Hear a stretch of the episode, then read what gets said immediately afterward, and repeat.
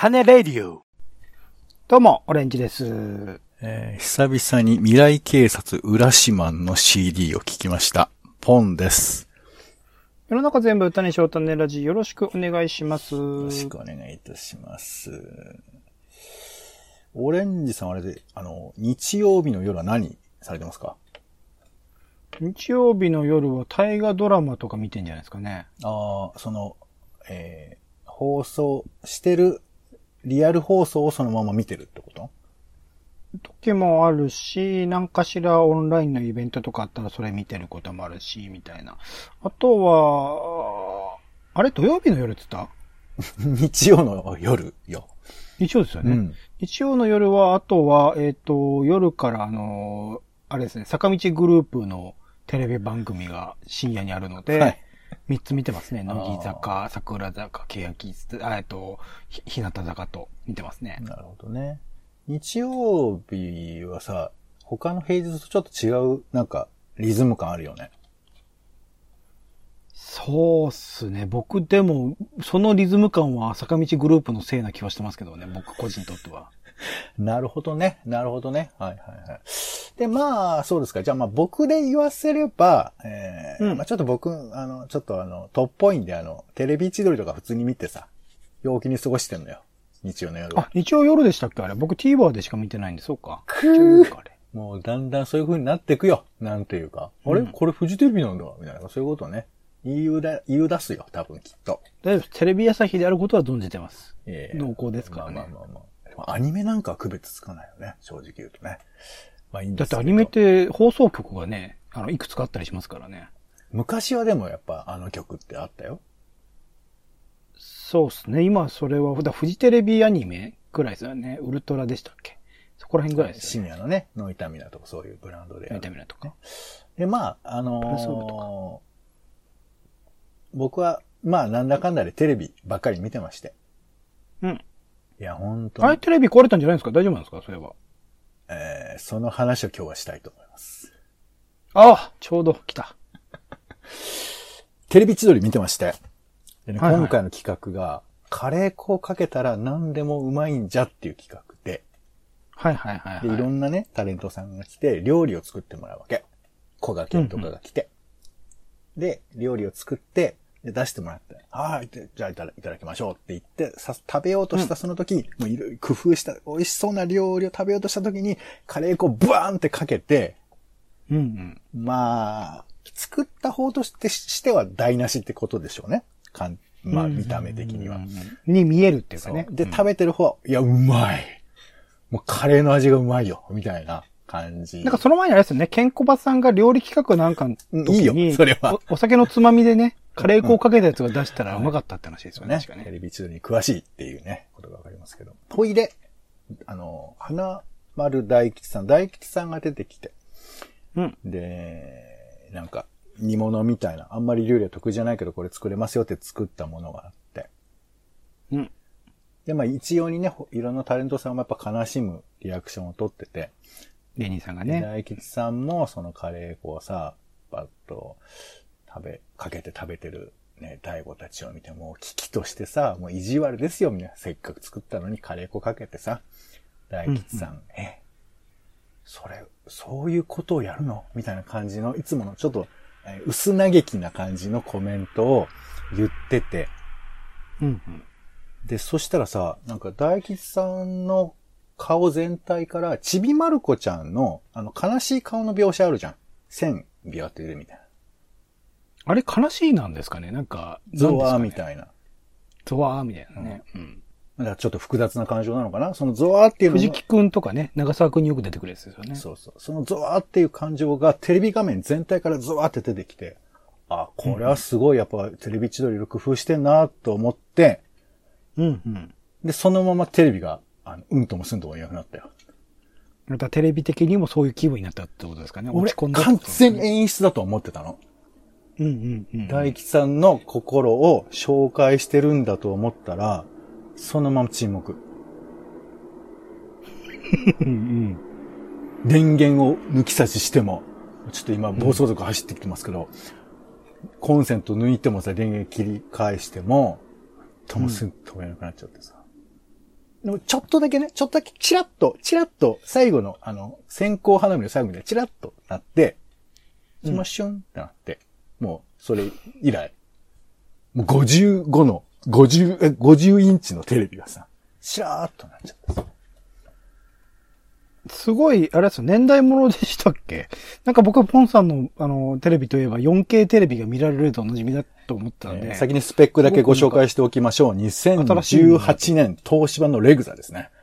えーまあ、そこまで新しくないけどね。2014年のシャープとかだな、多分。はい。でもね、まあ、聞いてくださいよ。僕はね、こんなことで慌てませんよ。あらあら。はいそうですよね。何せ経験があるんです。僕は。なるほど。あるんだテレビが過去にね。一度壊れたことがあるんですよ。過去に。うん。東芝のレグザを壊したことがあるの。うん。うん、うん。全く同じブランドの。あら。お気に入りなんだね。なので、まあ、だからどうしようかっていうふうなことはないんだけど、あ、ちょっと待ってと。録画を結構してたなと思って。うん。ハードディスク側が怖いですね、確かにね。これは消えちゃうのかなって、まあ思ったんだけど、うん。いや、待てよと。まあ、たまにはね、テレビがないっていうね、そういう静かな生活もいいのかななんてさ、ちょっとこう、思ったりもして。ものは考えようだよまあって思ってね。はい。持ってない人いっぱいいますからね、テレビね。若い人特に。で、たまにはこうテレビなしね。もう、でもテレビ見れないから、もうなんかね、もう寝るしかないわけよ。結局。もう俺なんかテレビが友達ですから。だから寝るしかなくて。いやいや、いくらでも、寝てあの、あれ選択肢はあるんだけどね、本当はね。でもね、辛い人ってそうなるよね。それで翌日、朝テレビつけませんよ、これ。当然ですよ。つけてもつけても線香花火がチュッてなるだけですから、別につけ、うんああ、これはいいやと思って。で、えー僕あの、えーこう、あの、呼びかけの、あの、アマゾンの呼びかけの機械にさ、コンピューターって呼んでるんですけど、あら。コンピューター、モーツァルトかけて、みたいなこと言って、朝からモーツァルト未来だ聞いて、SF だ。もうなんかね、別にテレビなくても全然困んないなと思って。あ、え？ちょっと待って。これもう一切見なくても全然困んないし。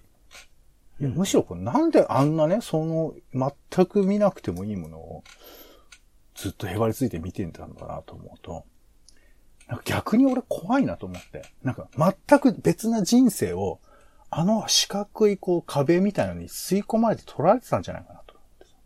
はははははは。これ気持ち悪いなと思って。俺気持ち悪いなと思って。はははは。でもよ。でも、僕あの、通いの人間じゃないですから、お家に割といるんですよ。うんそうするとね、50インチのテレビ。まあ、それは壊れてるから、まあ、いわゆるそんなに、ぶ、その液晶画面っていうよりかは、四角い板なわけ。うん、うん、うん。50インチの、うーん、だから大きさで言うと、1.5メートルかける90センチぐらいの板よ。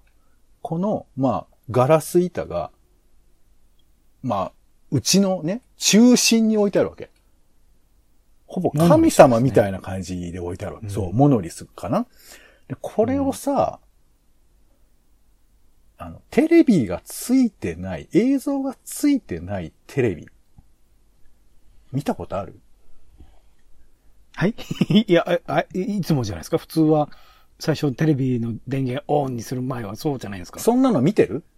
あなたは。見て、見てるよ。普通にあるでしょ？見てないんだって。映像がついたあいつは見るけど、でもあいつのこと本当に見てるかって言ったら、あなた見てないよ、それは。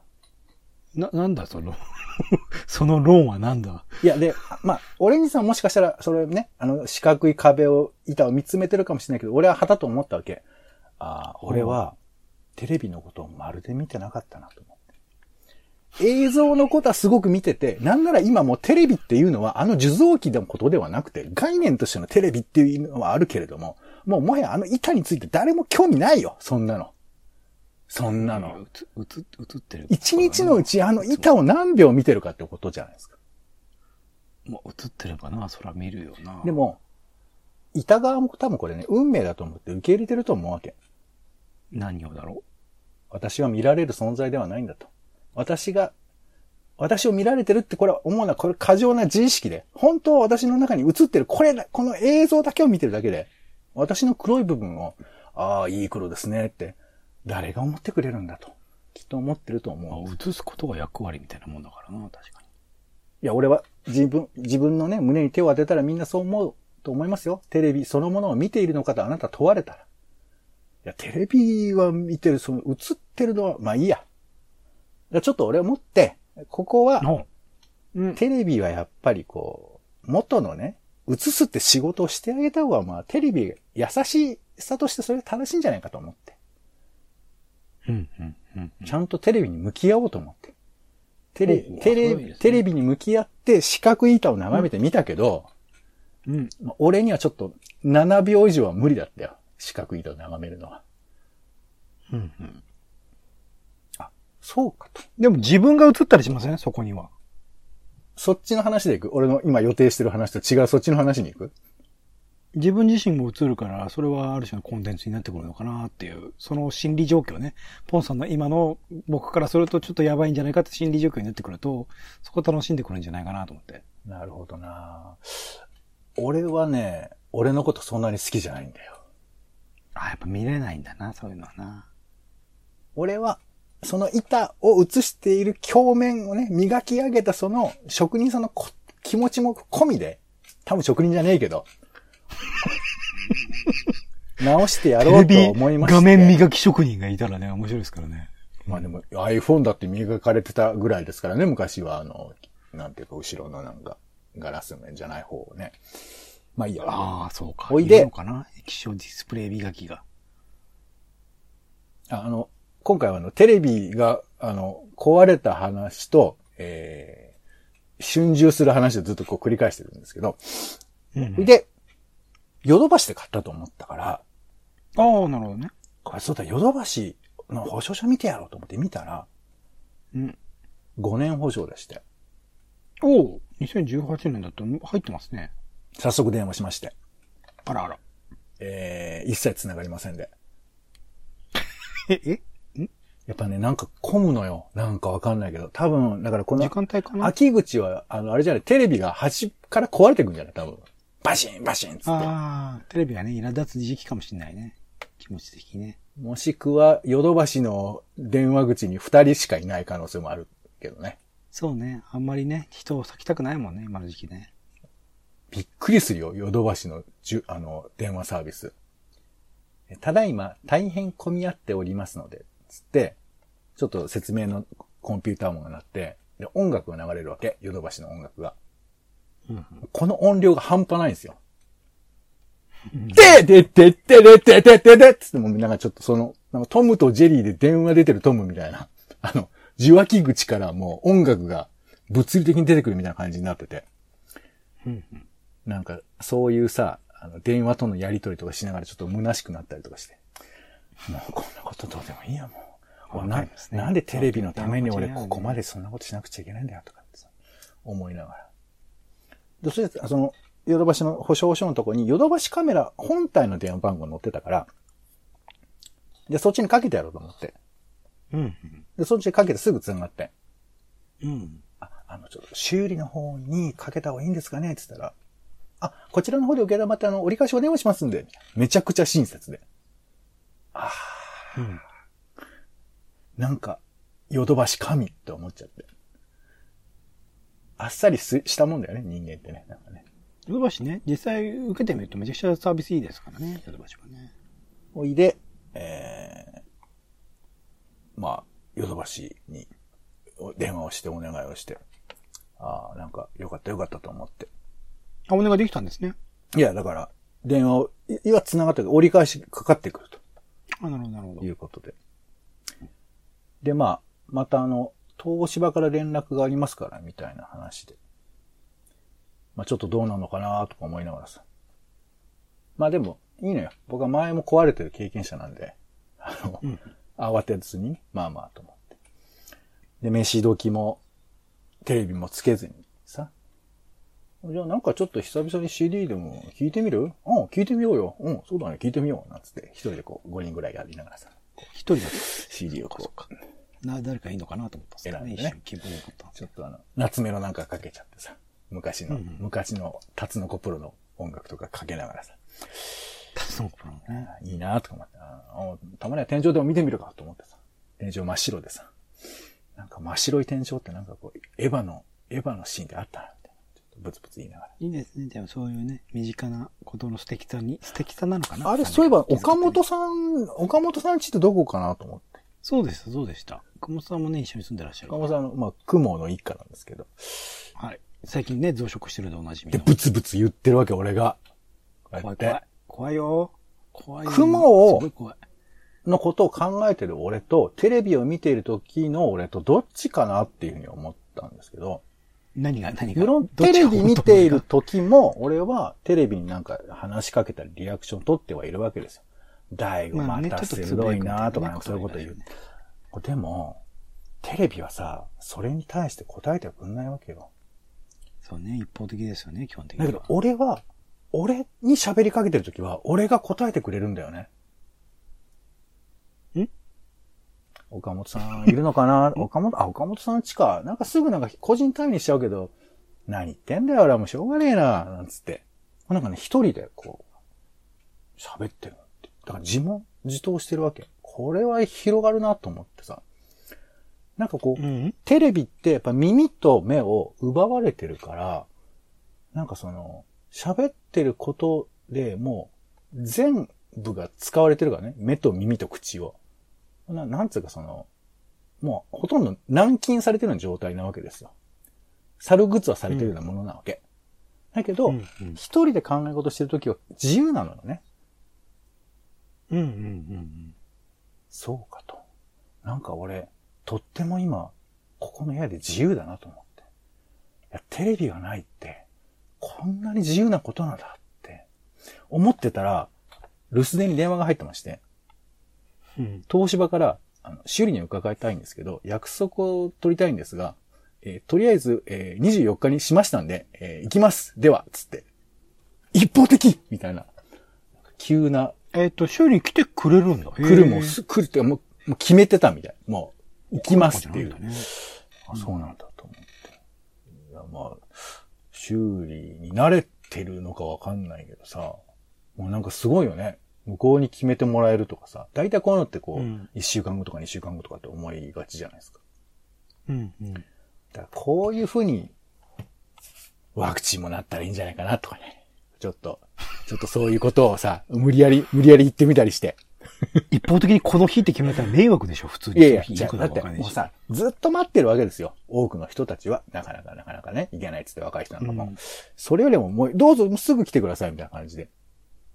で、あこそれはあれコロコロナのそのワクチンの数が拡充されればいいって話ねじゃあかもこの後すごいよ。俺次の日、あの、ちょっとあの、仕事外出てかけてたんですけど、電話がかかってきて、あ危ないって言った今。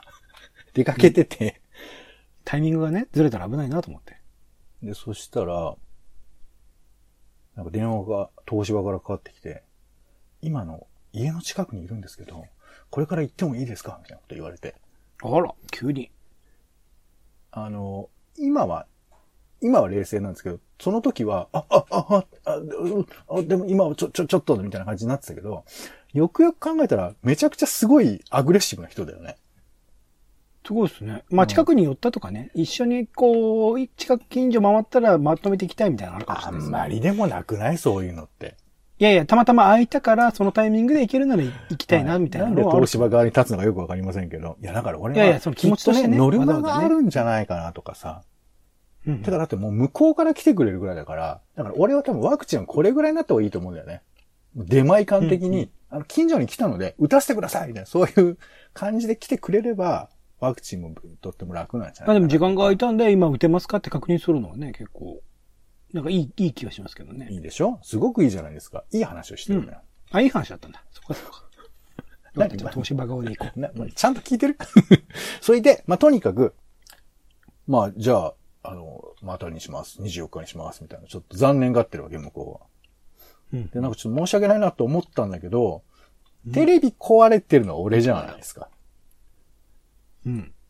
なんか、あの、ここっちが申し訳なく思う必要ないんですけど、いや、それは東芝側からすればね、わざわざ近くに来て、もしこのまま行けたらば、この日、この日、ういいことができて別の日に行かなくて済むから、そら、ありがてえことですわ。東芝からからね。なんか、いちいちあの、東芝側に立つのちょっとやめてくれるかな。東芝側に立った方がいいの分かりやすいのかなと立ち位置としてね。うん。まあ、き、わかんないですけどね。まあ、それで、うんええまあ、そうですか、つって、まあ、24日から、ちょっと日にちが数日空いたんで。で、まあさ、なんかテレビがないから、なんつうんだろうね。最近あの、もうテレビを借金みたいにして見てたわけ。普段。うん早く見ないと、あの、ハードディスクがなくなるみたいな感じになってて。わかりますかね？ハードディスクの容量を開けるために見、見て、消して、それで次録画できるための場所を開けるみたいな、そういうことをしてたわけよ。やってました。僕もやってますよ、ブルーレイにね。これはね、もうなんか情けないよ、本当に。なんかもうテレビが俺のご主人様みたいになってるわけですよ。なんか、おい、よう見て、よう、ちゃんと録画させろ、みたいな。はい、すいません、つって。なんかこっちが見てて、王様みたいな気持ちでいるけど、あの、消させていただいてるみたいなさ。録画の隙間を開けさせていただいてるみたいな、なんかそういう、テレビ奴隷だったわけ。これと比べたらさ、もうテレビが一切うんともすんとも言えないわけですよ。もう天国なわけ。いや、本当にテレビがね、俺をずっと縛ってたんだなと思う。本当にもういろんなところに行って、うえーっつってもう、本当に。まあ、外行っても一人では、い一人なんですけど、う んで、帰ってきてもさ、なんか、ああ、こんなとこ行ってきたんだな、俺。あなんか、あ、そっか、太宰治の、あの、古戦鏡ってなんか、あすごくいいな、そう、いいな、とか、写真とか見ちゃったりして。iPhone の写真とか外で撮っても絶対うちで見ないでしょそんなの。これね、やっぱテレビがないと見れるんですよ。俺はテレビは本当なくてよかったなと思って。あら。もうなんか、ねなんかこれ、写真とかいいじゃないの。うん写真なんかさ、見ないよ。ねでも見て見て。これたまにはいいじゃないの。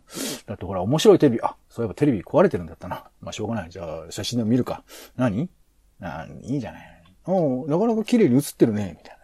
そういうね。あの、まあなんかまるでこう、新婚生活みたいなさ、そういう感じになるとかならないとか。た。誰誰？相手誰？うーん、もうテレビいらない。もう本当に俺は。そういう気持ちになって。うんうん。いまして。長いねちょっと話がね。えー、来ましたよ。えー、翌朝、朝一番に。おうん。電話で、えー、これから行きますんで、あと15分後ぐらいに行きますんで、みたいな。まあ、もともと予定はされてましたからね。いや、まあ、すぐ来る。いやいや、じ、でも時間決まってなかったのよ。あ、そうなんだ。で、朝、まあ朝かけてきて、また東芝側に立とうとしてるね。まあいいや。とにかく朝かけてきて、これから行きますって言うから、いや、まあ早いなと思って。じゃあ、とりあえずズボンだけ履いてさ、まあ待ってまして。さっと来て。で、まあまあ、なんかこう、さっと治るならそれはそれでいいかなみたいなね。今までのことはこう、なんていうか、夢、正夢みたいな感じで考えればいいのかなと思って。テレビが壊れてたなんて、いや、そんなことあるわけないよ、みたいな。と思って、で、来たのよ。で、なんかでも結構ね、物静かな人で、帰ってきて、ほとんど何も喋らず、スーッとなんか入ってきて。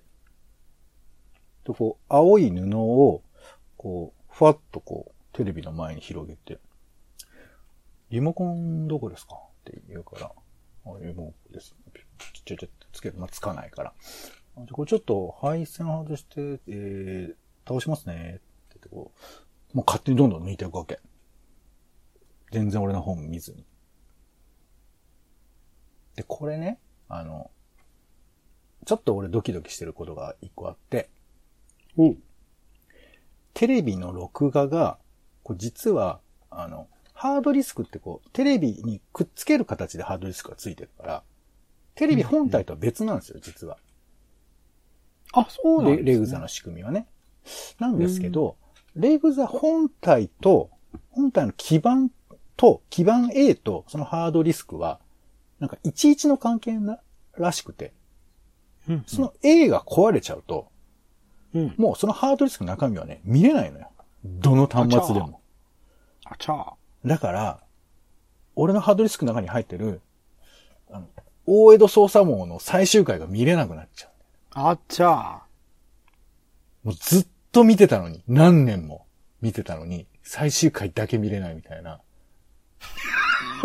終わらないストーリー。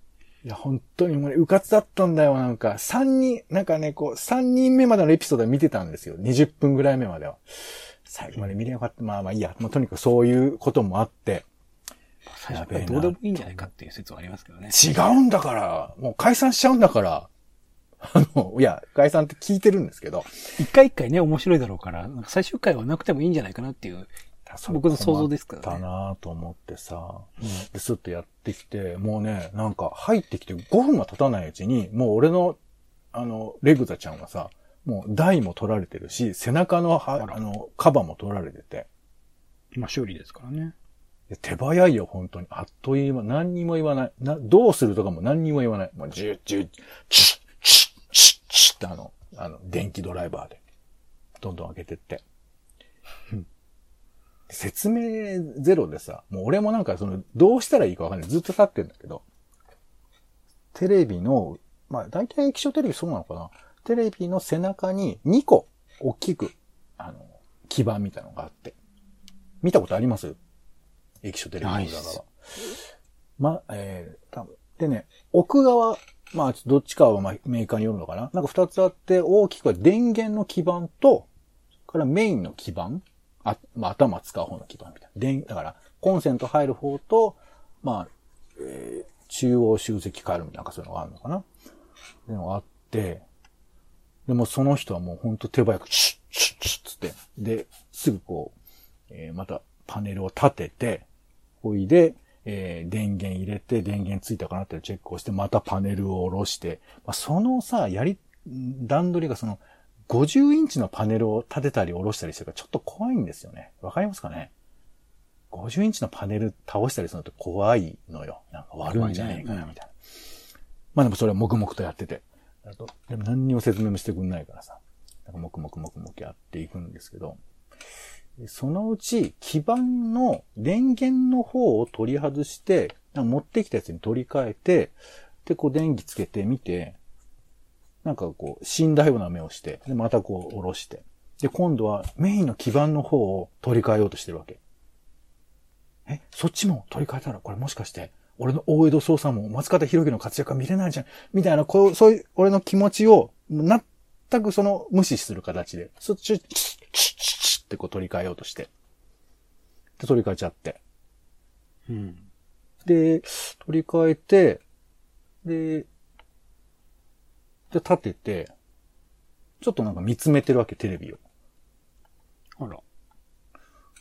で、こう説明があるのかなと思って、ちょっと待ってたのよ。なんか説明してくんないわけよ。全然。うん。で、どうしたんですかって言ったら、液晶の方がダメなようなので、えー、これも取り替えなくちゃダメですね。ポロッと。あら。もうだから電源もメイン基板も取り替えて、液晶も取り替えなきゃいけないわけよ。もうさ、それはもう新しいテレビじゃん。ああ、そうね。そのテレビを、そのテレビたらしめてるものは何かって考えるとね。新しめてるっていうか、もうもれたみたいな。う、もう、えー、だって、あの、大きな二つの、あの、基板と、メインの液晶が、ほぼその、8割ぐらいを占めてるから。まあ、カバーは、うんカバーだけ考えたらもうちょっと多いかもしれないですけど。え、で、それ、そう、どうするんですか？あ、じゃあ、持ってきますって言ってさ、あの、液晶も持ってきてるのよ。なんか。うん。準備が良くて。もうだから、俺のテレビ丸ごとほとんど持ってきてるようなもんだよね。ああ、はあ、はあ、はあ、はあ、はあ、は取り替えてくれてもよかったのかなとか思うぐらいですけど、でもそれをやっちゃうと、俺の大江戸捜査網が見れなくなっちゃうからさ。まあじゃあ液晶を取り替えますっつって、で液晶を取り替えるまでがもう30分もかかんないよ。チュッチュッチュッチュッチュって。まあ液晶取り替えるっつったって、えっと、新しく取り付けたその電源装置とメイン、メインパネルを、それを、俺の元の液晶のやつから取り外して新しいやつにつけてるから、新品の、えーレグザができたみたいなもんだよね、そこに。あ。なるほどね。まあ、考え方によっちゃすごい贅沢というかね、嬉しい話ですよね。そうそう。で、それが出来上がって、あの、技術者さんが一言、えー、あ、あの、これで修理できましたんで、であの、ハードディスクの方は、あの、あの新しいものありましたので見ることはできませんので、あの、ご了承ください。おう。めちゃ、めちゃくちゃさらっとしてるっていう。そその、え、そうですかっていうさ、なんかこう、悔しがる、リアクションを作らせない、冷めた言い方ってわかりますかね？慣れてんでしょうね。そう、なんかそういうことでごねられる人がいるのかもしれないけど。で、俺は一応聞いたわけ。あの、ここまで来られるとなかなかないですよね、つったら。ああ、そうですか、みたいな。あの、遠くに石を投げるみたいな返事をしちゃってさ。そうですね。返しとして変ですもんね。そうですか。そうですか。え、でもね、ここまではね、ちょっとなかなかないですよね。はーい、みたいな。あらあら。それ慣れてるね。や言うんでしょうね。みんな、あるあるなんでしょうね、そういうのね。じゃえでそうなんかこっちももうゴニョゴニョするしかないじゃないですか。だしょうがねえかなと思って。そうかなとかも言いながら。そしたらもうもうすぐに、もうパッとテレビも立てて後ろも配線もつけてさ、シュッと。でも黙々と設定もして。で、なんかもうテレビの皿の設定から始めてるから、郵便番号とか入れてるわけよ。うん。うん。郵便番号はそうかと。じゃあ、あの、郵便番号、あの、1ったらもう、あ、いいですから、全然喋ってくんなくて。でも、パパって入れて、で、もう設定終わって、で、あの、一応、やってくれるんだね。ハードディスクの初期化まで、ちゃんと。あ、初期化がね、そうねで、。初期化しようとするときに、ちょっと一応さ、あ、あ、それあの、もう消す以外ないですかねはい、ありません。ありませんっていう音もププロだよね。ありませんとかじゃなくて、ありませんっていうあの、あの、波が立た感情入ない。れちゃうと、うんその、何、変に噛みついてくるやついるから、感情捨てる噛みついてくるやつだよ。俺だよ。仕事の中でね、仕事上はやっぱそういうつくっちゃいかないねと。、寝首かかれないようにね、首がこうシュルッとね、抜けていく感じで。うん。まあ、そんなわけでですね、あの新しいテレビをプレゼントいただきまして。新品だ。そう、新品をも、もらったんですけど、まあ、ただ、2018年製の新品だ。そう、俺の見たかった大江戸捜査網最終回スペシャルでもないんです。普通の枠ですけど。とか、えー、浮き輪とか、もう、もろもろ全部消えるということでですね。大体配信サービスもしくは TVer で見れるんじゃないかな。もうね大江戸捜査そういう大丈夫みたいな言い方するのやめてくれる俺のここ多分3、4年のデータが全部消えてんのよ。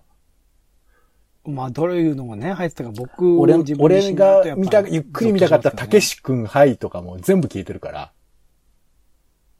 はほあの、有吉の、あの、面白かったらおまんじゅうあげるお笑いの会みたいなやつも全部消えてるから、う。なんだろう、それ。有吉の壁じゃない、の宇か。宙船ティラミスとかも消えてるから、もうねう、ん戦艦ティラミスか。もうね、まあ、いいんですよ。だからもうさらっとした気持ちで、さっぱりとして、で、なんかちょっと改めて思ったんですよね。なんか俺、本当に、えー、テレビ一台に対してさ、こう一喜一憂を何回繰り返してるんだと思って。うん、うん、うん、うん。もうだってちょっともう飽きて多分これ今リスナーゼロじゃないですか、これ多分。そうですね、30分超えてきましたからね、そうまさか。だからもうちょっと多分嫌、嫌になっちゃうよって思ったから、だから俺はこう思ったわけよ。もう、もうテテレビなんて見ない。新品があるのに？テレビなんて見ないって言わないよ絶対っていうふうに思ったっマッキーね。ていう。話です。マッキー復活したからね。そういう時期ですよね。はい、以上です。そしてあの、もしここまで聞いてる人がいたとしたら、本当にありがとうございます。はい。大丈夫。あの、本番ではだいぶ省略してるんで、多分聞いてくれると思います、最後のとこは。あ、そうですか。ありがとうございます。うんはい。ということで、えーはい。無事テレビは治っちゃいました。えーいいのか悪いのか複雑ですね。ということで、えーこれからの新しいポンさんにね、期待ですよ。うるせえよ。はい。うんえーテレビを直した、えーというね、種レポートの話でした。うん。はい。えー、お相手は、えー、とりあえずですね、えー、25日のドリフが見れるということで、ほっと胸をなで下ろしております、えー、ポンと、アレンジでした。種ラジ。また。